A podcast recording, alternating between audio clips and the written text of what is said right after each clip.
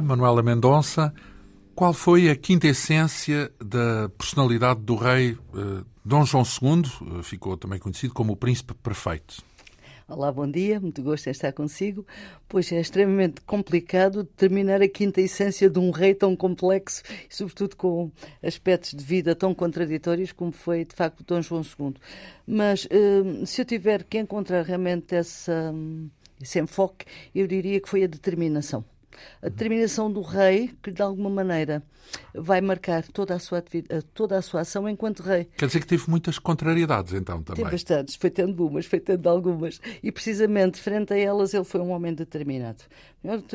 Determinado uh, logo no princípio do seu reinado, quando enfrentou a nobreza, foi preciso muita força para o fazer, e um homem determinado, curiosamente, eu quase iria de sinal contrário, no fim da sua vida, quando da minha perspectiva, em nome da paz do reino, cedeu o trono a quem ele não queria ceder, que foi exatamente ao cunhado de Dom Manuel. Uhum. São dois, dois momentos determinantes que definem. Pensava que me ia falar na empreitada da, das, das, descobertas, porque, porque muita gente considera que ele lançou não, essa ideia no sim, essencial, não é? Sem dúvida que ele lança a ideia das descobertas. Uh, lança, não, ele continua, é continuador desse projeto de, de, de avanço na costa africana em busca do caminho para em busca do fim dessa costa, ver se do ela tinha fim ou não, Índia, em busca de, desse, desse fim da África, tinha sim, ou não tinha fim, sim. podia ou não podia passar-se para o lado de lá. Sem dúvida nenhuma que ele age desde muito cedo, aliás, ainda príncipe. Porque para isso é preciso, é preciso persistência, é também é preciso, é preciso facto, determinação, é não é? Porque, porque é muito complicado. Mas sabem, é um reagir que tem um da minha perspectiva, aí é um reagir que tem um projeto concreto, que acredita nesse projeto e que, portanto, cria condições para que ele avance. Uhum. Esta determinação a que eu me estava a referir é a determinação do homem que, primeiro, quer governar e vai governar como ele acha que deve governar, portanto, como rei, com as rédeas do seu reino, uhum. e no final da sua vida, a sua determinação é ainda em função do reino que ele construiu. Uhum. Uh, enfim, se calhar teremos a oportunidade de falar desse momento de final. Esse, é muito mas importante que também. Entre estes dois grandes momentos de determinação se define realmente essa quinta essência um, no agir da vida, não é? Portanto, Sim, no claro. agir, no, a, a dar rei, sentido de facto aos tais outros quatro elementos que determinam a, a, a enfim, a vida e a ação das pessoas. O nosso uh, interesse nesta figura uh, tem bem a ver com o seu trabalho. Uh, a nossa convidada, Manuela Mendonça, nasceu em Montemoro Novo, em 1948, há 68 anos, portanto. É doutorada em História Moderna e Contemporânea pela Faculdade de Letras da Universidade de Lisboa, onde foi, de resto, professora. Entre 90 e 96 foi subdiretora da Torre do Tombo e desde 2005 é presidente da Academia Portuguesa da História, instituição, enfim, criada nos anos 30, no final dos anos 30. Manuela Mendonça escreveu uh, vários livros abordando a história de Portugal desde a fundação, mas talvez com um especial enfoque na chamada Era dos Descobrimentos. Assinou, nomeadamente, uh, esta que é uma das biografias mais conhecida de Dom João II, com o título uh, do monarca, Dom João II, eh, ficou conhecido como O Príncipe Perfeito, é um livro com perto de 500 páginas da editorial Estampa. Eh, que fontes, eh, sei que estudou bastante tempo, muitos anos, não é? Para aí 10 anos, à volta disso, pelo menos. Quais foram as fontes que pesquisou para escrever a biografia de Dom João II? Permita-me uma, uma, pequenina correção aí na sua apresentação antes de responder à sua pergunta. A Academia Portuguesa da História é de facto uma instituição criada por Dom João V em 1720. Uh, no entanto, uh, enfim, alguns, algumas décadas depois adormeceu, ficou mais ou menos. E acordou nos anos 30, então. E foi restaurada de facto nos anos 30 com o nome da Academia Portuguesa da História, portanto, a continuadora da Real Academia da História Portuguesa. Uhum. Portanto, feita esta correção, enfim, que a minha a função de presidente presidente da Academia Portuguesa Obriga. da História obriga, e de resto que faço com muito gosto, respondo à sua pergunta. Este livro, que enfim, é um livro já, digamos que antigo, que, anos 90, não é? Exatamente, corresponde ao trabalho que eu fiz para a minha tese, ao trabalho que eu fiz para a minha tese de doutoramento.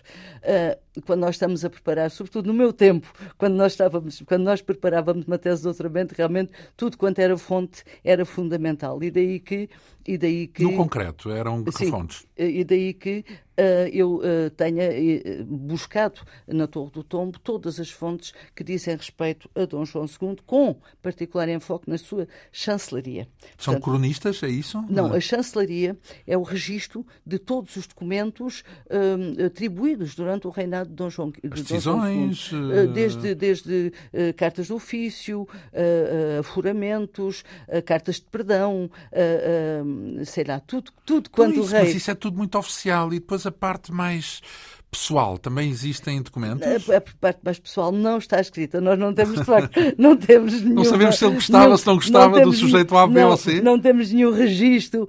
Aí vamos percebendo, aí vamos... O Dom João II tem uma, um, um um cronista muito especial, que nós não podemos chamar cronista, uh, enfim, mas que é, era, digamos que o homem, eu costumo dizer, o jovem é encantado com o seu rei, chama-se Garcia de Rezende.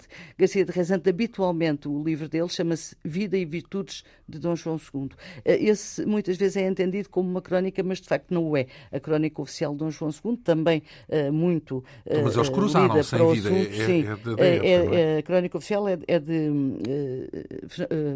Rui de Pina. Agora, Garcia de Rezende é um jovem que vai muito cedo para o serviço do monarca.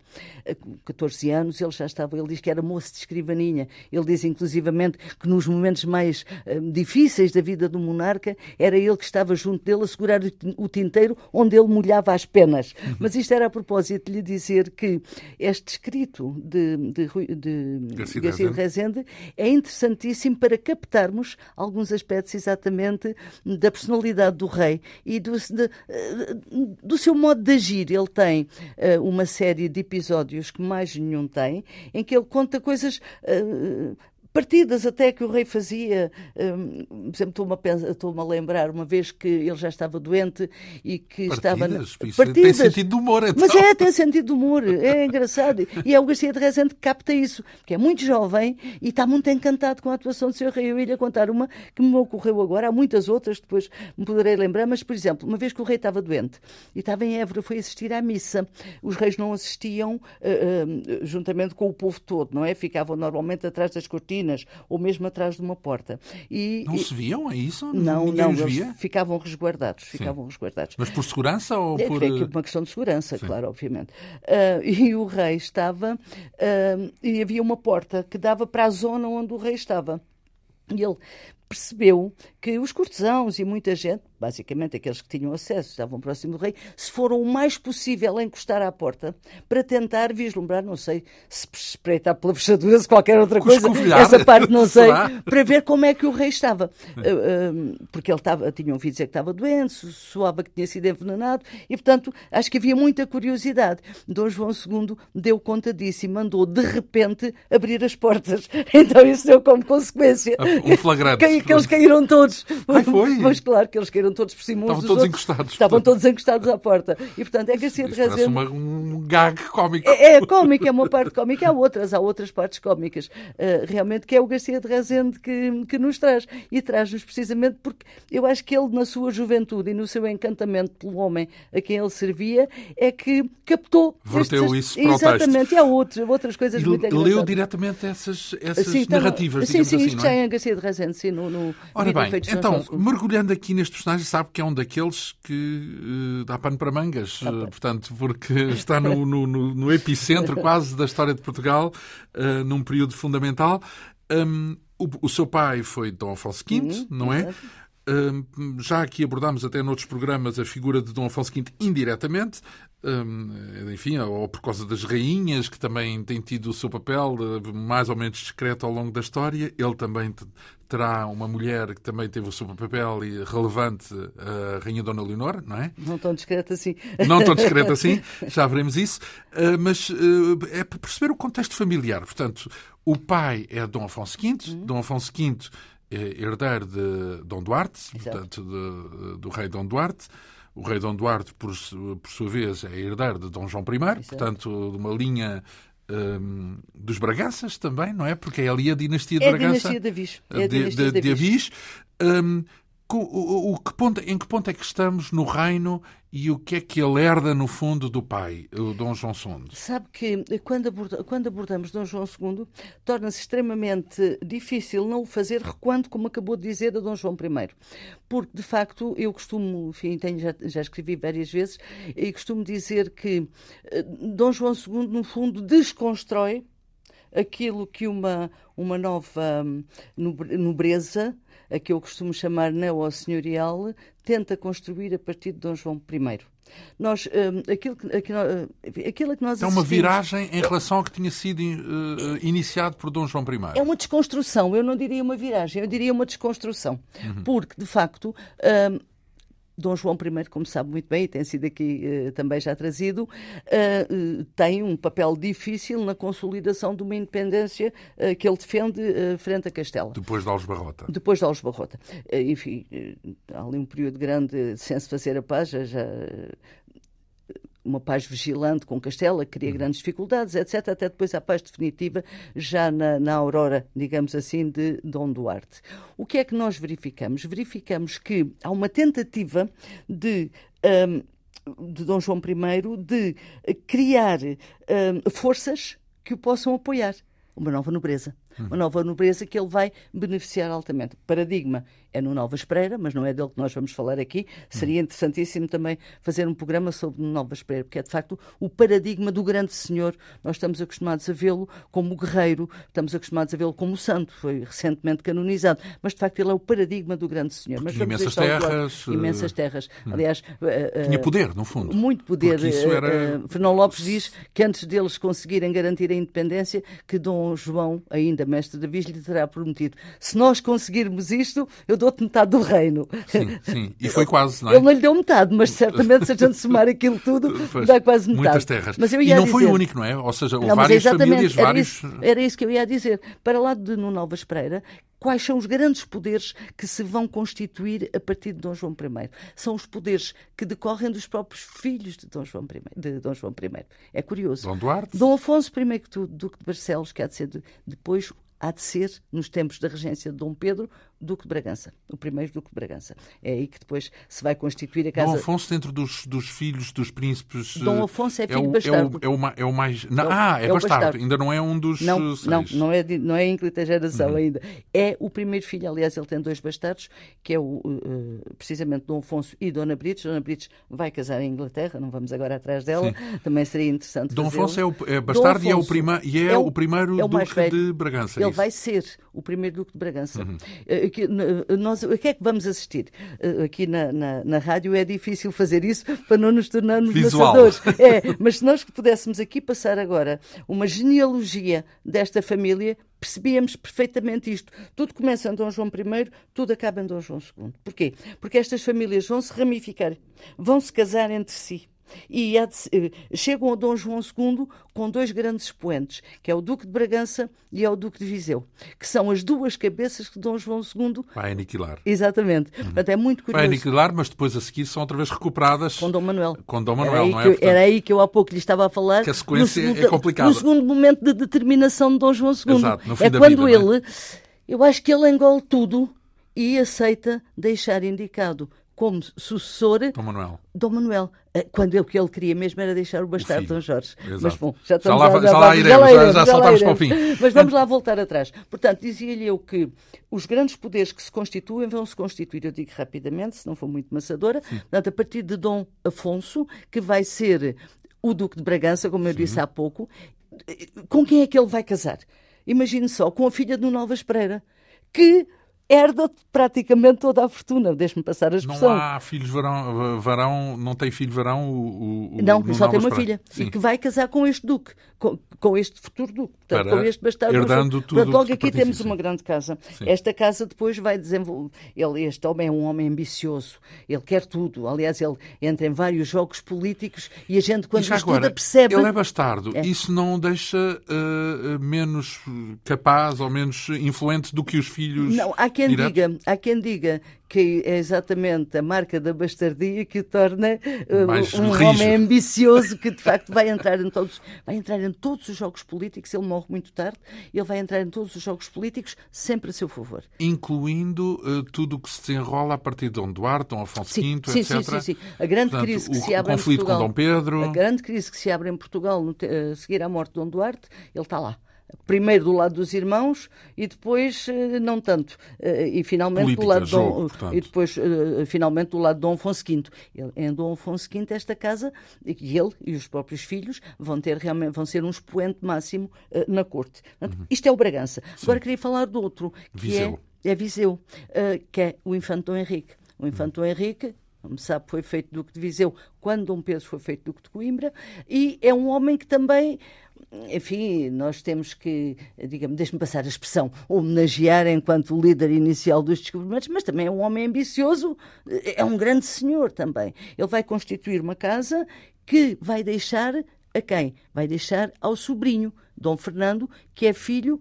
de Dom Duarte. Uhum. Isto tem a ver com outras coisas, que é a ida para Tanger, enfim, o convencimento que eles fazem a Dom Duarte, mas também não vamos entrar por aí. Vamos só referir que este homem, este Dom, Duarte, este Dom Fernando, vai ser o grande Duque de Viseu, uhum. que vai casar com uma sobrinha que é filha. Então, mas ele é. Dom Fernando é filho de Dom, Dom Duarte, Duarte, Mas não é o filho primogênito. É não. Isso? Uh, primogênito uh, é Dom Afonso V. Dom Fernando não é o primogênito.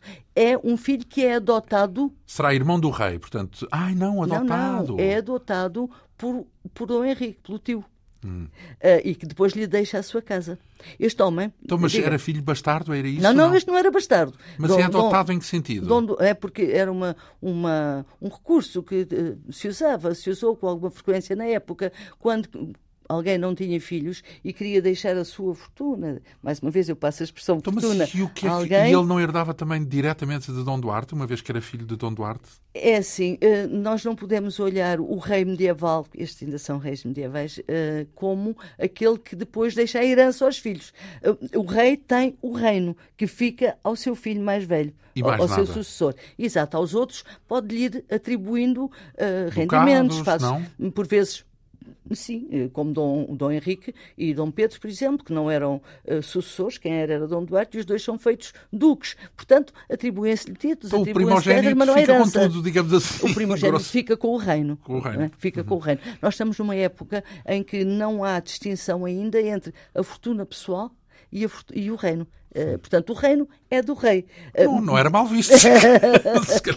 Não há, Podia não ser há, mais, mais há, bem cuidado. Há, embora, bem público. Eu tive uma vez uma aluna que fez uma tese de mestrado sobre o infante Dom João. E nós, ela descobriu nessa altura um documento muito interessante em que pela primeira vez aparece ainda Dom João I a comprar ele pessoalmente um, uma terra que depois vai doar ao filho. É um caso único. Único, porque, único, porque habitualmente não acontecia. É o reino, Acontece muitas vezes o rei fazer, por exemplo, aquilo que eles chamavam escambos, eh, que é eh, trocar uma terra com outra terra de um grande senhor, porque quer utilizar a primeira para algum fim, concretamente por vezes Mas é dar o aos reino filhos. na mesma, é, acaba por ser o reino, não é pessoal, não é uma não, coisa pessoal. exatamente, neste caso de Dom João I é que está especificamente indicado que é ele dele. que compra, mas é um caso único uh, de facto nesta época. Então, estamos com, a, Vamos com, lá o voltar Duque, atrás, com a árvore senão nunca mais portanto, nos orientamos. Dom Fernando, Estávamos o, em Dom filho, Fernando. o segundo filho, se quisermos, de Dom Duarte, portanto, ou não é o primogênito, mas é adotado pelo infante Dom Henrique é e, portanto, recebe Aliás, dele... só dizer-lhe uma coisa, ainda para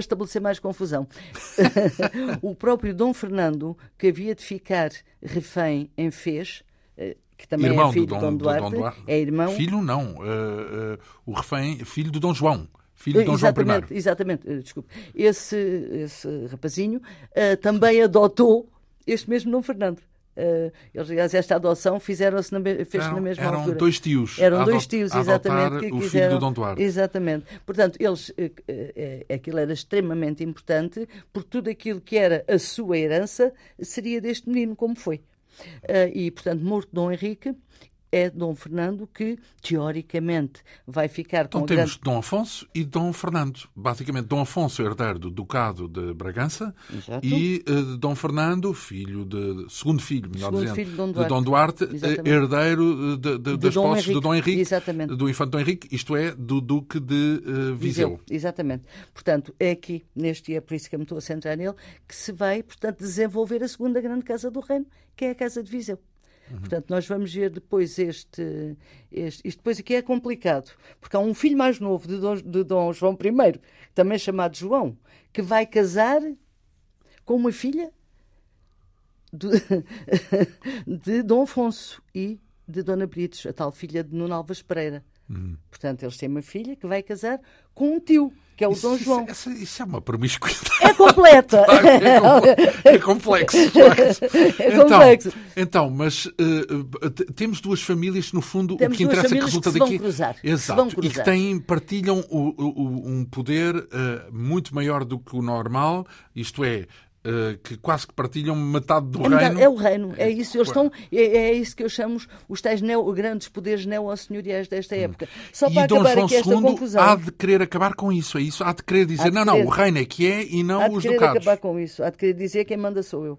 No É o rei. é. Eu, eu rei. Eu rei. Eu ou, rei. ou eu pessoa. Não, não, eu rei. Eu rei, eu rei e eu pessoa, não é? Portanto, mas é Sim, eu pessoa enquanto coisa- rei. eh, Eu pessoa enquanto Digamos rei. que se ele disser eu rei, já está a pensar no Estado, não é?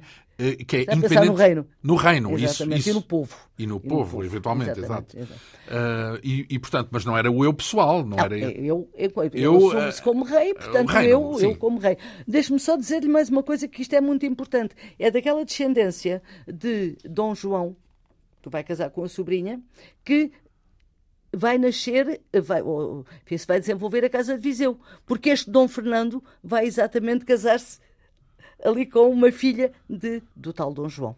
Está a ver? Portanto, temos, afuni- afunilou. Estes, estes grandes poderes afunilaram. em duas famílias. Em duas grandes famílias. Portanto, Viseu e Bragança. E ficamos com estas duas famílias de Viseu Dominantes, e de Bragança. sim. Pronto. Estas duas famílias de Viseu e de Bragança vão ter um papel muito ativo no tempo de Dom Afonso V. Portanto, eles vão ser, digamos que, os grandes, os grandes conselheiros, o grande suporte, os homens da África. Uh, uh, Dom Afonso V tem, de facto, aquele grande empenho nas conquistas do norte da África. Estamos a falar, quando é essa influência dos personagens que depois vieram, já, e já estamos a saltar sempre a andar para trás e para a Não frente, mas damos isso a é normal. disso, não damos a Eh, estamos a falar Eu acho que os dessas- ouvintes já devem estar todos baralhados os, com os isso. personagens, mas lá chegaremos. Lá. Uh, porque isto é complexo É mesmo. muito, é muito. Uh, uh, estamos a falar dessas pessoas influentes com Dom Afonso V, não. Hum. é? Filho de Dom Duarte. Estamos, a, estamos a falar uh, uh, já dos personagens que virão a ser, uh, a, ser mortos, a morrer Descendentes. às mãos de, De Dom João de Dom João II. Não é? Portanto, exatamente. são eles que influenciam Dom, João, uh, Dom Afonso V, não é? Exatamente, claramente. Mas agora E em que sentido? Influenciar em que sentido? Eu penso que é a política de Dom Afonso V, é uma política, Portanto, uma política. Relação com Castela, eh, com Sim. Aragão, essas coisas eh, Aqui há outras vertentes que a gente tinha que buscar agora para podermos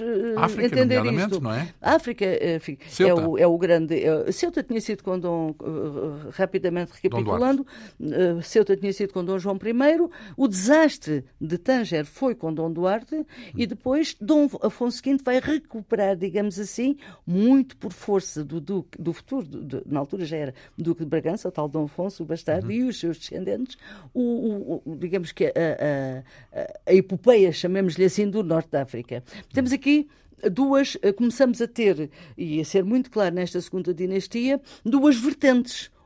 Uma que defende a conquista de praças no norte da África, outra que defende a ida para a África, sim, mas eh, pela costa africana. Portanto, por exploração é da costa nessa- africana. nessa dualidade? Esta vai ser liderada por Dom João I- eh, II. Embora Dom João II não descura as praças do norte da África, também é muito curioso, mas eh, para ele a Então, mas se prioridade. havia essa dualidade, no sentido de uns defendiam vamos por terra e outros por mar, é isso? Eh, o vamos por terra eu não diria. Eu penso que uns defendiam que Portugal devia ter um grande poder no norte da África, pelo domínio das principais cidades. Aliás, esta política já temos que levar a Dom Henrique. O infante Dom Henrique, navegador, ficou como navegador, mas é o grande entusiasta também das praças do norte da África. Pensando ele, pensamos nós, pensando nós que ele pensava que era exatamente uh, pela penetração do norte da África, no norte da África que deveria, que teria acesso, no fundo, ao infiel. No fundo, também às riquezas do infiel, que não eram menos importantes, não é? Aliás, há debates. Há debates a, a parte altura. religiosa não, é, não é era assim, para aí chamada nessa altura? Teoricamente. As cruzadas, não, não, Jerusalém, sei lá mais o quê?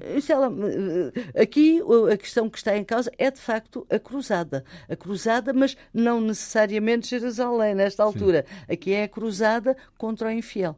Porque nós não nos podemos esquecer que nós, eh, eh, Portugal, eh, no fundo, funda-se territorialmente ao ritmo da Reconquista.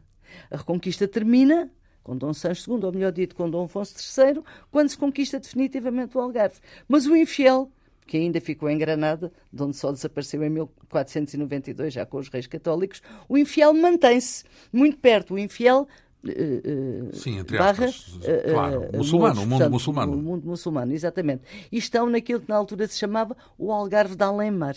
Uhum. Nós, nós temos o Algarve Marrocos, da portanto, Queimar e eles é. estão no Algarve de Alemar. Uhum. E, portanto, há debates muito sérios sobre a importância de dominar o muçulmano. Isso seria uma guerra de cruzada. Aliás, quando eles vão para a conquista de Ceuta, para a conquista de Tanger, eles pedem sempre ao Papa uma bula de cruzada.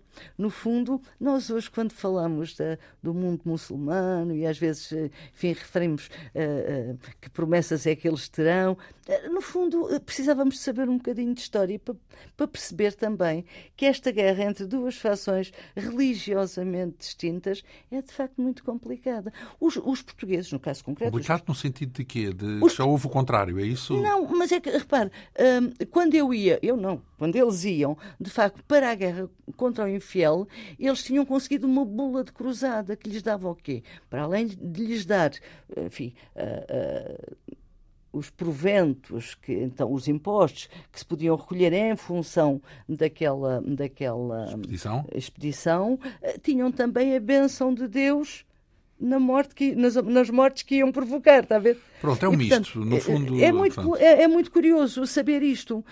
Os debates, por exemplo, nessa altura, Dom João, aquele Dom João, o filho mais novo de, de, de Dom João I, de que falámos há pouco, uh, tem uma posição muito interessante. O tal bastardo, certo? Não, não, esse Ou é não, o Afonso. Esse, é, é um esse dos seis, portanto. É um dos seis, João o Dom João. É, é, o anterior ao que morre em fez. Portanto, é o penúltimo. É o Sim. que casa com a sobrinha, claro, que, é, tal, que é a filha do Dom Afonso. E esse Dom João? Esse Dom João, por exemplo, quando se está a debater se se há de ir para a África, eh, se não se há de ir para a África, eh, em que há uma facção como a de Dom Henrique de, que defende que é importante dominar o infiel para levar a cruz de Cristo e não sei o quê, porque isto no fundo é sempre a cruz contra o crescente, não é? Ele diz assim, uma coisa que eu acho muita piada e que nem sempre é, é muito explorada, ele diz assim, pois, mas o que é que nos vale matar os infiéis? Se os matamos, eles morrem infiéis. Então, se nós queremos uh, uh, convertê-los, não os podemos matar.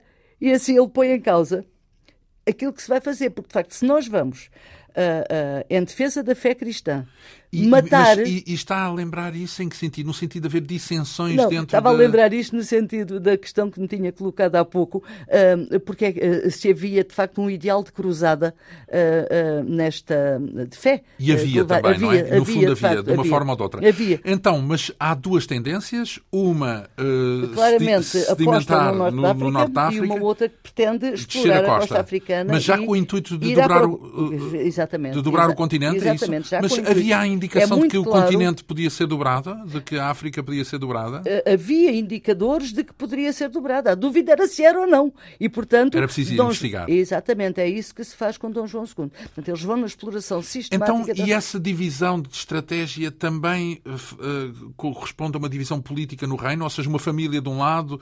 Uh, qual era a posição dos Braganças Isto e aqui nós temos uma situação muito é complicada, muito complexa. Aliás, essa era, eu há bocadinho disse que era preciso aqui analisar várias vertentes. Essa é uma outra vertente que é preciso analisar e que vem cá atrás e que vem à morte de Dom Duarte. Eh, já tiveram aqui um programa sobre a rainha, portanto, sobre a rainha regente, e portanto eu não quero sobrepor a isso, mas uh, não posso deixar de lembrar aqui um aspecto. A rainha regente, a rainha viúva de Dom Duarte, que curiosamente ficou indicada em testamento como, como, como regente, que é também o único na história de Portugal. Até, um rei... que, até que Dom Afonso V tivesse idade. É o único, sabe, que naquele testamento de Dom, de Dom Duarte, é a única aquela ideia. Não tinha acontecido nunca antes. Porquê? Porque quando um rei morria, deixando o seu sucessor na minoridade, o normal, o que fundamentava no direito, era que o regente fosse o tio mais próximo.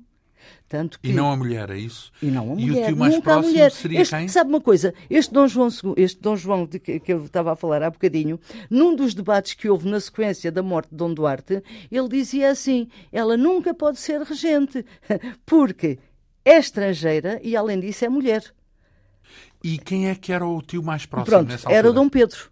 E a questão que se coloca é esta. Quando nós lemos o cronista, nós vemos que assim que Dom Pedro, assim que morre Dom Duarte, Dom Pedro imediatamente vem à corte com os irmãos, e nesta altura o futuro do Bragança está com ele, eram os irmãos convencidos de que É ele, ele que iria vai. assumir como regente. Portanto, tudo se altera quando se abre o testamento de Dom Duarte e se Ele vê diz, "Não, que ele é indica que é a mulher." rainha. E ninguém fica contente com aquilo. Pronto. Então, Ninguém por ela não ser portuguesa. Ou, ou mais do que isso. Porque ela não era portuguesa, porque ela era mulher, mais uma vez, como Sim. dizia Dom João. Não, mas sobretudo porque não era isso, não era isso o costume. Portanto, não era esse o direito que vigorava. eh, Mas aí Dom então. Pedro conforma-se, mas continua a ter uma relação forte Não, não, com ele não se Dom Afonso. conforma. Ele não se conforma. Aliás, Dom Pedro é uma figura muito interessante. Eh, os irmãos, nesta altura, apoiam-no e consideram que ele é que deve ser o regente. Então, há ali um, um período de negociações, eh, até que hum, se decide que uma. Acho que era a educação do Decisões, quem é que príncipe. está do lado de, de, de, de Dom, de- de- da regência da rainha? Olha, isto é assim, as coisas são muito Então, se os voláteis irmãos todos estão altura. do lado- As coisas são muito voláteis nesta altura. O Dom, o, D- Dom Afonso, Duque de Bragança, eh, inicialmente está com Dom Pedro, mas muito rapidamente defe- vai defender eh, a rainha. Mas não, não é uma defesa ostensiva, mas é o, o, o oferecerem-se para mensageiros, o ir falar, no fundo, o tentarem Sinais. fazer. Exatamente, haver aqui alguns sinais. Agora, isto é muito importante. Dom Pedro é casado com quem? Dom Pedro é casado com uma senhora chamada Isabel, que é filha ah, do Partido da Catalunha vencido. ah, Aragão, contra Aragão. exatamente. Dona Leonor é quem? Dona Leonor é filha, é irmã De. Afonso V, que é o rei de Aragão.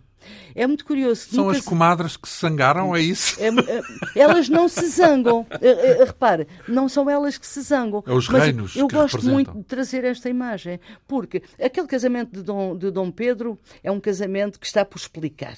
Eh, o casamento de Dom Duarte fo- com Dona Leonor de Aragão foi, eh, enfim, mais ou menos negociado. O de Dom Pedro ninguém sabe bem como é que aconteceu. Mas ele casa. Curiosamente, na mesma altura em que, um ano depois, escreveu, em que o irmão casa com a filha, Mas com a irmã casa do de rei de modo Aragão, próprio ou é o rei que o casa? Ou é o Dom João I que faz isso temos- assim? não, eh, isso Pode está- ser política Isso, isso está, isso está, está completamente nebulosa, está na mente dos deuses. Ninguém sabe exatamente como é que foi negociado o casamento de Dom Pedro. Aquilo que sabemos é que o reino importou duas potenciais adversárias. A filha do Duque vencido, o Duque de Urgel, a Catalunha, e tanto que nós vamos ter depois um rei da Catalunha.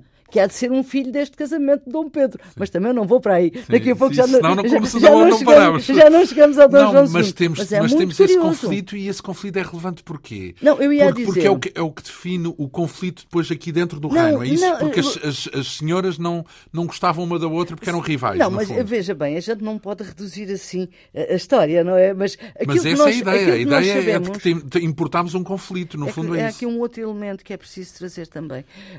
Aquilo que nós eh, entendemos é que, de facto, importámos duas eh, Antes jovens mais, já agora rivais. recuando aí um bocado, eu já, eu já- já percebemos que isto vamos derivar constantemente, mas Dom Duarte eh, eh, designa eh, o filho, a, a mulher, como tutora do filho, Como regente ou como regente, filho. enquanto o filho não é maior. Porquê? Ele não sabia, ele não partilhava, no fundo ele pensava diferente dos irmãos, é isso? Pois a gente também não sabe porquê.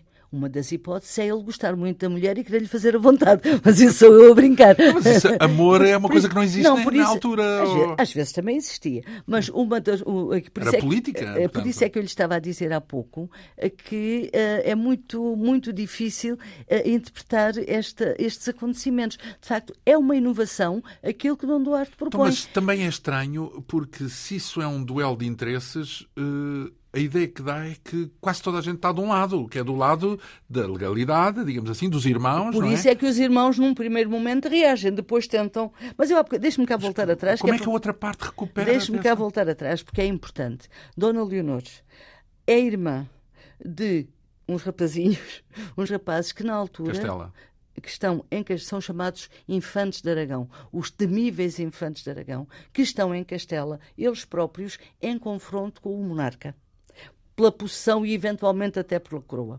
Nós encontramos aqui uma aliança muito forte entre, Dona, entre os irmãos e Dona Leonor. Há aqui um apoio. Nós não podemos nunca entender a história de Portugal sem ser por referência a, a Castela. Nunca. E, e, também aos outros reinos então, da está explicada o poder e a força que tinha essa corrente associada à regência de Dona Leonor. Há aqui, exatamente, é um poderio muito apoio, grande dos irmãos. Exatamente, exatamente. Ora, o que é que Dom João, o que é que Dom Pedro vai fazer quando assume minimamente as rédeas, ele vai fazer duas coisas. Por um lado, é querer ter o povo do seu lado, concretamente o povo de Lisboa, e por outro lado, aliar-se ao condestável defensor do rei de Castela, que é Dom Álvaro de Luna. Porquê? Porque aliando-se a Dom Álvaro Derrota Luna. os irmãos de Leonor. Exatamente, exatamente. E, portanto, há todo aqui um jogo então, de interesses que não se pode e, ignorar. E há uma guerra fria. fria e quente. Porque, fria e quente, porque, porque ele, chega, ele chega é? a mandar exércitos a ajudar, eh, de facto, Dom Álvaro, de Luna. Luna. Portanto, eh, isto é muito complexo. Eh. Então, mas fria no sentido que era por interposta pessoa, ou seja, eles aqui podiam até nem andar à bulha, Dom Pedro com Dona Leonor, mas em Espanha andavam, Exato, é? em, Castela, Portanto, em Castela, de facto, havia apoios de um lado e do outro, precisamente aquele que vencesse enfraquecia o outro, não é? Então, mas vamos cá ver. Isso estamos, estamos a entender qual é o universo que uh, surge quando Dom João nasce, Pronto, Dom João II nasce, não é? Ora bem, Portanto, depois bem. temos Dom Afonso, Dom Afonso V torna-se finalmente rei, não eu é? Eu percebo que queira chegar a Dom João II, mas eu só lá posso chegar depois Por um de dizer caminho. mais Então vamos um lá. caminho. Pronto. Uh, Dom Afonso V uh, vai casar com uma filha de Dom Pedro como sabe. Isto, a dona, a dona, Leonor, dona Leonor tentou o mais possível evitar, mas não conseguiu. E, portanto, o casamento dá-se efetivamente. O partido Para Braga... pacificar, é isso? A ideia é pacificar o reino? Eu não sei qual é a ideia. Dom Afonso V ou melhor, Dom Pedro, combinou o casamento de, da sua filha com o rei, eh, com o jovem, eh, quando ainda não havia, ainda não havia esta fricção. E, portanto, eh, são umas coisas entre famílias que estão combinadas antes. Aquilo que nós sabemos é que provavelmente a ideia era continuar a fortalecer a dinastia, porque nós também vivemos num período em que nós tínhamos saído de uma guerra pela independência e nós não nos podíamos aliar a Castela e, portanto, tínhamos que ir encontrar partidos fora de Castela ou, de, ou, ou que, fortalecesse, que fortalecessem as próprias famílias do reino. E, portanto, nesse âmbito a gente entende destes casamentos que se realizaram no reino. Porque, veja bem, eh, quando eh, Dom João I casa as filhas e vai casá-las onde? Vai, as filhas e os filhos. Castela. Vai casar em Aragão, vai casar, vai casar na Flandres. Uh, Sim, no fundo, uh, para equilibrar. Casar, precisamente, não é? Pronto. Um xadrez. Exato. Dom Duarte, aí no tempo dele ainda, uma irmã casa com quem? Com o imperador da Alemanha, da futura Alemanha. Portanto, uh, veja. Ele próprio casa, o Dom João casa com uma inglesa e, portanto, Sim, mas isso tudo tem, isso... A ver, isso tem a ver com a aliança que na altura se estava a fazer com a Inglaterra, que tem a ver com outra coisa que se me leva por aí. Então Temos nunca que voltar paramos. atrás. Tá Temos que ir à, Não, naquele, sentido, naquele, naquele sentido em que tudo é um xadrez e, é tudo, tudo um xadrez. e tudo é em busca de um equilíbrio. Nós que... às vezes dizemos, e nós hoje temos muito esta ideia, de que ah, nós somos muito pequeninos, isto não tem, uh, pois ninguém nos liga.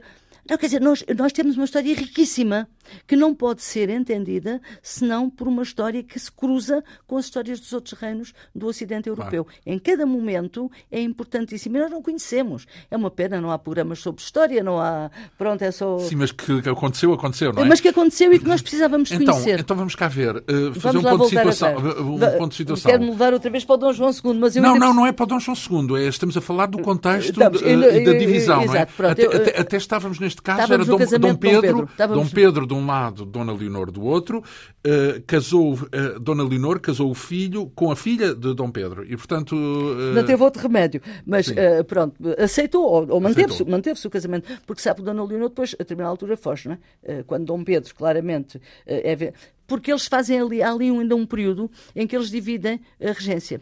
Dom Pedro ficava com a regência da justiça, que era fundamental, e Dona Leonor ficava com a educação do príncipe. Isto ainda um primeiro momento. Dom Pedro também é uma figura muito curiosa, também joga muito, uh, mas a verdade é que ele acaba por ficar com o poder todo e do próprio príncipe. Pouco depois, uh, a rainha vai embora, vai ter com os irmãos, uh, vai para Castelo e, e pronto. E por lá fica. E, e, por lá fica, exatamente. Ora bem, o que é que nós vamos depois assistir? Nós vamos ter um período ainda da minoridade de Dom Afonso V, em que Dom Pedro é regente. Durante este período da regência de Dom Pedro, claramente fortalece um partido que é o da Casa de Bragança, que é claramente contra Dom Pedro. E que, de alguma maneira, enfim, porque, o professor Baquema, o que, é que, o, professor que, é que Dom Pedro faz? Porque Dom Pedro tem, tem um outro projeto. Por exemplo, Dom, o, o projeto de Dom Pedro passa muito mais, em termos de expansão, não pela, pela, pela, conquista das praças da África, mas pela progressão na costa africana. Este é um dos motivos. E porquê é que Bragança era contra isso? Uh, Portanto, eles, isto aqui nós temos que entrar ainda um bocado com as mentalidades. Eles são os grandes senhores e sabe que para os grandes senhores nobres o ideal por excelência era o ideal do cavaleiro e, portanto, do armado. A, a, a, a grande guerra de conquista. E, portanto, essa guerra de conquista fazia-se nas praças do Norte da África, não na progressão, eh, na progressão, no na, na progressão no mar. E, portanto, há de facto. E Dom, Dom, Dom Afonso V, aliás, por alguma coisa ele vai ser chamado o africano, porque de facto ele, eu diria quase que a cabeça dele é um bocado moldada para esse projeto heroico que é o domínio, uh, uh, o levar a fé cristã e dominar o, o, o, o muçulmano, portanto o infiel. E portanto através das praças de Norte então, África. Em e ele fala efetivamente. com Dom Pedro, é isso? É o que se está a preparar aí é uma, são dois conceitos está, diferentes. O que se está a preparar aqui é uh, uma, uma influência muito grande no jovem príncipe, no jovem rei, eh, que é determinante no afastamento que ele depois fará do próprio uh, Dom Pedro. Portanto, Dom Pedro a é afastado da regência. dos Braganças. Claramente dos Bragança. Sim. Aqui, claramente dos Bragança. Uh, Dom Pedro vai ser afastado, uh, depois não chega isso à oposição, como diríamos hoje, não lhe chega isso, e portanto vai continuar a influenciar o rei acusando Dom Pedro de que quer fazer um golpe de Estado e tomar novamente o poder, e é aí que se vai dar depois aquela batalha triste batalha que é a batalha, a batalha de Alfa Em que morre Dom Pedro. Em que morre Dom Pedro. Ora bem, e Dom João no meio disto? Entretanto, o Afonso V casou e temos então um jovem que nasce, Dom João, que é o terceiro filho de uh, Dom Afonso V. Como sabe, habitualmente... chegou a cruzar-se com Dom Pedro? Não. Nunca se não, cruzou na vida, não é? Não, Portanto, isso não, é tudo muito posterior. Dom, Dom, Portanto... Dom Pedro na, uh, morre na Batalha de, Alfa, Rubeira, salvo erro, em 1449, salvo erro, Sim. e Dom, Dom João II nasce em 1455. Hum. Agora, ele não se cruza com Dom Pedro, mas tem uma forte influência uh, do partido de Dom Pedro. Portanto, nós vamos quem, ter... é, quem são as famílias que estão eu, do lado de Dom Pedro? Aqui, assim? aqui não há famílias do lado de Dom Pedro. Eu já lhe digo quem é que influenciou o príncipe. Uh, aqui não há famílias do lado de Dom Pedro, porque isto é assim. Se não, pode, não os podes vencer, junta-te a eles, não é? E, e portanto, uh, praticamente toda a corte está do lado do rei. Há, há enfim, há, há, amigos pessoais de Dom Pedro. Quando falamos mas... do lado do rei, uh, Dom estamos... V. Eh, de Dom Afonso V, Dom Afonso V exatamente. Pronto. Isto é das famílias, eh, de, Sim, dos está Braganças. Toda a, tu, claro, tu, está toda a gente, tudo, está toda a gente em... com o rei, claro, obviamente, não é? Hum. E, portanto, inicia-se, um, o rei é muito novinho, ele começa com 16 anos, aos 14 pediu a regência, depois pediu ao, ao, ao tio para ficar mais tempo, mas acabou Eu não consigo entender é como é que entra é. em influência de Dom Pedro. Eu nunca mais me lá deixa chegar. Eu então vou lá vá, chegar, vamos eu vou lá. chegar. Uh, portanto, temos aqui, de facto, uh, Dom Pedro casado com uma jovem que é filha do rei morto, do, do, do regente uh, morto, não é? Uh, em Alfa Rubeira, que é Dom ah, Pedro. Ah, sim, sim. A mulher dele é filha. Pronto. Normalmente, quando morriam ou quando eram acusados de alta traição, como foi Dom Pedro, depois foi reabilitado, uh, mas quando eram acusados de alta traição, as famílias tinham que fugir. Assim, os filhos de Dom Pedro tiveram que ir, foram quase todos para junto do Matia para a Borgonha. Uh, quem é que ficou cá? Ficou cá uma jovenzinha, Filipa, que de quem se fala muito pouco, mas que é uma, uma, uma há de ser uma mulher com uma influência muito, muito grande uh, em Portugal e concretamente em Dom João. Esta jovem é acolhida pela irmã na corte. É filha de Dom Pedro também, é pequenita. É, uh, enfim, depois vai crescer. E vai ser com ela, vai ser junto dela que uh, Dom João vai ser criado. A, a, rainha morre muito cedo, a rainha consegue a reabilitação do pai e, salvo quando o miúdo Dom João tinha dois ou três anos, nem sei se tanto, ela morreu. Portanto, ela morre muito cedo e quem fica junto de Dom João é a tia, a dona, dona Filipa. Depois afasta-se durante um tempo, mas depois há de voltar, aos 18, aos 18 anos há de voltar. Nós conhecemos... E essa Filipa, lembra-me, ela é... filha é... de Dom Pedro. Sim. Filha de Dom Pedro. Uh, nós conhecemos posteriores contactos uh, de, de Dom João com esta tia, que bem denotam a proximidade que havia entre os dois. Esta mulher há de ter influenciado definitivamente, da minha perspectiva, o caráter de Dom João uh, e também sentido, as suas agora? opções políticas. O, o, o, veja bem, ele é uma Mas, criança. E ela, ela, por interposta pessoa, ou seja, ela, ela está lá, representante ela que de Dom Pedro, ou era é, de modo próprio? É claramente a representante daqueles que, daqueles que foram vítimas dos opressores. Sim. E os opressores são aqueles que estão a rodear Dom Afonso V. Desde muito cedo, mas desde muito cedo, que o jovem príncipe uh, uh, atua. Uh, e as famílias não veem isso? Digamos que estão a perder poder, influência perder... junto do herdeiro, do príncipe herdeiro, não é? Não, isso, isso aconteceu tudo que... discretamente, é Vamos isso? lá ver, eh, eh, certamente muito discretamente, certamente muito discretamente, senão Dona, senão Dona Isabel uh, uh, Filipa não poderia ficar muito tempo na corte, como é óbvio, não é? Certamente muito discretamente, mas então, entendo e que... Qual é, quais são os dados que tem para... Porque isso não há, só se houver um cronista que fale na, na, na Filipe, não há documentos, não é? Não há, há alguns documentos, nós temos, por exemplo, com Dom João II, depois alguns contactos dele com esta tia. Por exemplo, ele pede-lhe conselho para várias coisas. Um dos conselhos que eu estou a lembrar que ele lhe pediu e que ela lhe dá por escrito era uh, sobre a oportunidade de fazer guerra com Castela, isto muito mais tarde.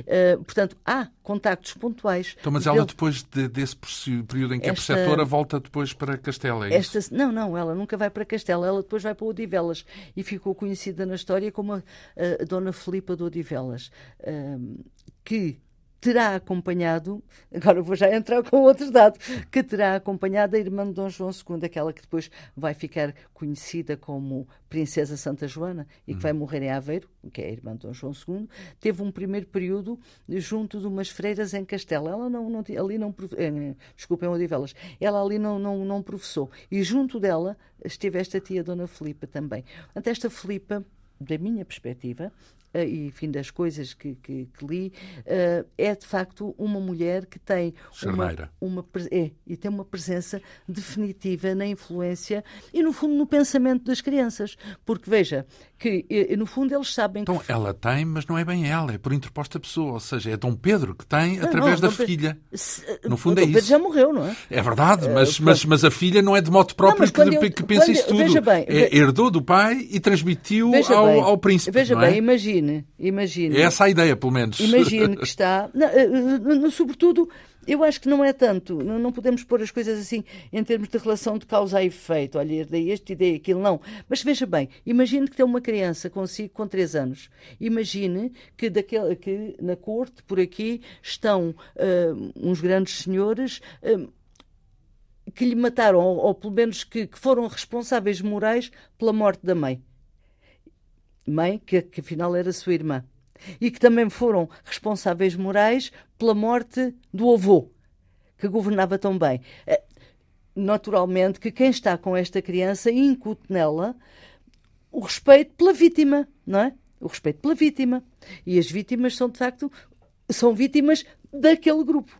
E, portanto, eu acho que entra aqui um fator psicológico eh, que não Família, nos compete, obviamente, analisar. Família, não, nos não é? compete, não temos dados, de facto, para, para, avaliar, mas que é possível imaginarmos uh, se pensarmos nesta relação. Porque as relações de corte eram muito engraçadas. Nós também, as relações de corte eram relações feitas de aliança, não é? Quer, se se está agora aqui, eh, depois pode-se estar ali, não é? Isso também era perfeitamente entendível. Mas não é o caso. Então vamos cá uh, Portanto, regressar à nossa narrativa, porque temos um príncipe, criança, uh, cuidado por Dona Filipa. Uh, que no fundo é a voz da mãe é, e é, é também a voz irmã, irmã da mãe, portanto é, é tia, não é? é tia, tia filha de Dom Pedro, não é? Que tem uma visão diferente daquilo que tem o próprio Dom Afonso V, não é? Mas espera lá, eu não estou a dizer que a Dona Filipa tinha uma visão em termos políticos. Eu estou-lhe a falar em termos emocionais e psicológicos. Na relação com a família, na, com... Na relação com a criança. O que, é que ela, o que é que ela transfere para a criança? Ela transfere para a criança a ideia de que o, o avô uh, foi vítima de uma política daqueles que são agora os senhores na casa do pai na casa que eu diga eh, leia-se Afonso V. Exato. E, portanto, eh, eu estou a imaginar uma criança que cresce. Então, mas já agora, o rei não tem, o rei Dom Afonso V não tem influência no príncipe, nomeadamente, a, a, a, capaz de anular essa influência não, da mas... preceptora vá da. Veja bem, uh, uh, está-me a colocar uma questão muito. O que é que o rei, o que é que um rei fazia na época pelos filhos, uh, na educação não, dos filhos? Então, Nada? Não, nós temos. Porque ele, ele, ele depois, mais à frente, vai andar com o pai, não é? Ele vai para para a África com o pai, etc. Não é? A grande dificuldade do historiador, a grande dificuldade do historiador é, eu digo isto muitas vezes aos meus alunos, é ter capacidade para recuar 500, 600 uh, anos no, no, no, no, tempo e tentar uh, perceber a mentalidade da época. Uhum. As crianças não eram educadas com os pais. Uh, as crianças eram educadas normalmente pelas, uh, pelas aias, estavam habitualmente com a mãe, neste caso não havendo mãe, estava com a tia. Eh, os pais eh, têm outras coisas. A maior parte do tempo até nem estão na corte. Muitas vezes a rainha tem casa, o rei tem casa, portanto eles muitas vezes nem estão juntos. Portanto, aqueles são os nossos filhos. Não quer dizer que em momentos propícios não se encontrem, mas a educação não está confiada uh, ao monarca. Portanto, então... não, podemos, não podemos imaginar, uh, como a gente. Hoje, infelizmente, há muitos casais separados, e então a gente vê as mães a dizer uma coisa às crianças e depois, nos dias que vão para a casa dos pais, os pais dizem, dizem outra. Isso não, não, isso não existia, não é? Sim. Portanto... Ora bem, então, mas. Uh temos aqui, digamos, aliás, corresponde ao primeiro capítulo. Já vimos que isto, tendo vários capítulos, se vai prolongar para aí afora. Para a semana cá voltaremos. Mas uh, temos então a educação uh, por conta dessa figura que é muito importante porque pode ter tido uma, uma influência, influência, preponderante no caráter, no, no, caráter, no caráter, no caráter e na visão que ele tinha também é do, do, do, seu ramo familiar, não é? Sim, ramos... Eh, quando eu digo do caráter, portanto, é na relação com a corte. Exato. Claramente. Agora, depois. Portanto, quer dizer próprio... que ele fica menos próximo da corte, muito mais próximo. Ele não da... está na corte. Não, mas, menos, ah, mas não tem afinidade, não é? Em termos afetivos, Exato. claramente. Uh, e, é isso de resto que vai Olha, uh, permitir e vai ter a força para depois contar... contrariar essa corte. Não é? Eu vou-lhe contar uma história que é uma história, uh, enfim, se tivermos tempo para isso, eu conto-lhe uma história que é muito curiosa e definidora daquela, e isto é mesmo uma história, daquele, da, do que ele pensava daquela gente que rodeava o pai nós depois iremos lá falar nisso, mas uh, Dom Afonso V tem uma etapa da vida dele em que ele tenta ser rei de Castela, depois, quando não consegue ser rei de Castela, vai visitar o rei de França, depois de uma grande viagem por França, em que ele é claramente, deixe-me passar a expressão, gozado por Luís XI, ele uh, volta ao reino. Tenta, tenta fugir, mas Luís XI manda buscá-lo e, e ele volta ao reino. No intervalo, o príncipe era muito jovem, estava regente de Portugal. Mas antes tinha recebido uma carta, em 1477, tinha recebido uma carta do pai em que lhe diz: uh, Quero que te faças aclamar rei, uh, porque eu não vou voltar. E Dom ah, João por isso II, é que ele foi rei durante uns vezes, meses, não, não é? Dom João II é aclamado rei nos, eh, no convento de São Francisco, em Santarém. Mas pouco depois, vem outra carta do rei, quando Luís Afinal, XI, vou voltar. Quando Luís XI o embarcou, vem outra carta do rei uh, uh, a dizer que vai voltar. E aí Dom João ele é muito perspicaz. Ele, a, a, a, dúvida que se punha no reino era os grandes, o que é que ele vai fazer, porque ele já tinha dado vários apontamentos, e o que é que ele vai fazer? Recebe o pai ou não recebe o pai? Algumas pessoas diziam ao rei, os grandes aconselhavam o, o, o, uh, aconselhavam o próprio rei Dom Afonso V para não vir para Lisboa, para ir para o Algarve, porque o filho podia não receber. A perspicácia de Dom João é de tal maneira que vem receber o pai a Lisboa. E passeando isto agora é a história. Passeando ali naquilo que é agora a Rocha de Condóbidos, uh, onde ele estava a esperar uh, que chegasse o navio que trazia o pai, uh, e ia junto dele o Duque de Bragança. Uh, e uma outra figura que também seria muito interessante fazer um programa sobre ela, chamada Jorge da Costa, uh, no vulgo Cardeal de Alpedrinha, que era assim que lhe chamava Dom João II, uh, que era arcebispo de Lisboa, iam os dois e o próprio Dom João, que era rei, porque o pai ainda não tinha chegado. E, e Dom João terá dito assim para o Duque de Bragança: Senhor, como é que me aconselhais a receber uh, uh, pai. o meu pai? E o Duque de Bragança até lhe respondido: Como, senhor, senão como vosso, uh, vosso senhor, vosso pai e vosso rei? E Dom João não terá respondido nada, mas terá uh, baixou-se, apanhou uma pedrinha do chão e atirou com ela com toda a força ao Tejo, para a água. E, e o Dom Jorge da Costa, o tal arcebispo de Lisboa, de que eu falei há bocadinho, disse para, Dom, para, para o Duque Bragança: Senhor, estás a ver aquela pedra? Pois eu vos garanto que ela não cairá na minha cabeça. Pouco depois, este arcebispo de Bragança, deste arcebispo de Lisboa. Esse é que eu não percebi, esse, esse comentário. Eu já lhe explico. Pouco depois, este arcebispo de Lisboa vai para Roma, consegue o chapéu cardinalíssimo e sai de Portugal para Roma. Por isso é que era o Alpedrinha, é isso? É, isso era por outra coisa. E pouco depois, o Duque Bragança ficou sem cabeça. Sim. Portanto, isto significa que ele já, uh, Dom Jorge da Costa já tinha percebido muito bem que ele agora recebia ainda o pai como rei, mas que não perdoava aqueles que não estavam do lado dele. Portanto, de alguma maneira ficou, temos aqui, ficou aí temos marcado... aqui preconizado aquilo que iria acontecer na primeira fase do reinado de Dom João II, que é exatamente a destruição destas famílias que tinham uma política oposta. Exato. Mas já agora, como é que se sabe desse, desse diálogo todo? Isso há algum documento que apresenta? É um cronista? Há um escrito, mas é um escrito posterior. E, eh, enfim, de um, de um então é, faz parte mais da especulação. Por isso é que eu lhe dizia, isto é mesmo uma história, não é história. Faz é sentido, história. é o que me quer dizer. É uma história que foi escrita no século XVI por Agostinho Manuel de Vasconcelos, até daquelas coisas que. Uh, uh, diz que disse. Diz que disse, exatamente, depois algum passa a escrito. Por isso é que eu estava a dizer. Portanto, isto é posterior e por isso é que não é história. É uma história, mas é uma história que tem muito sentido, porque de facto isto aconteceu. Se Dom Jorge Digamos que Costa... estava ali a cavar nessa, nesse primeiro episódio em que ele foi rei por um instante o fim o, da, da, da... o problema com os Duques de Bragança. Claramente, uh, claramente. Que haveremos de vir a seguir, mas nós, entre uma coisa e outra, antes ainda dele tomar essa posse temporária, há o, o, capítulo da África, não é? Uh, a etapa africana, não é isso? A etapa africana é. Nós estamos ainda a etapa africana vai ficar para a semana. Vai, vai. Isto é só o começo. Eu, é, uma pena, é uma pena a gente não poder recapitular, porque na cabeça dos ouvintes isto já deve estar tudo um bocado baralhado. Sim, não, não mas... está. Eu, eu, digo de uma assentada. Mas claramente... Temos, temos uh, Dom João II a nascer num meio educado por uma filha de Dom Pedro I, de Dom Pedro, uh, uh, portanto, a, a ser educado em que a vítima uh, da história desta narrativa era Dom Pedro e não o pai, Dom Afonso V. Exatamente. Uh, os maus são os que estão do lado de Dom Afonso Exato, a corte é que está do lado errado, digamos assim. E depois, mais esse pequeno episódio que me disse, que no fundo sedimenta aquela ideia de partes contrárias que uh, onde, onde entrar em conflito exatamente. mais à frente.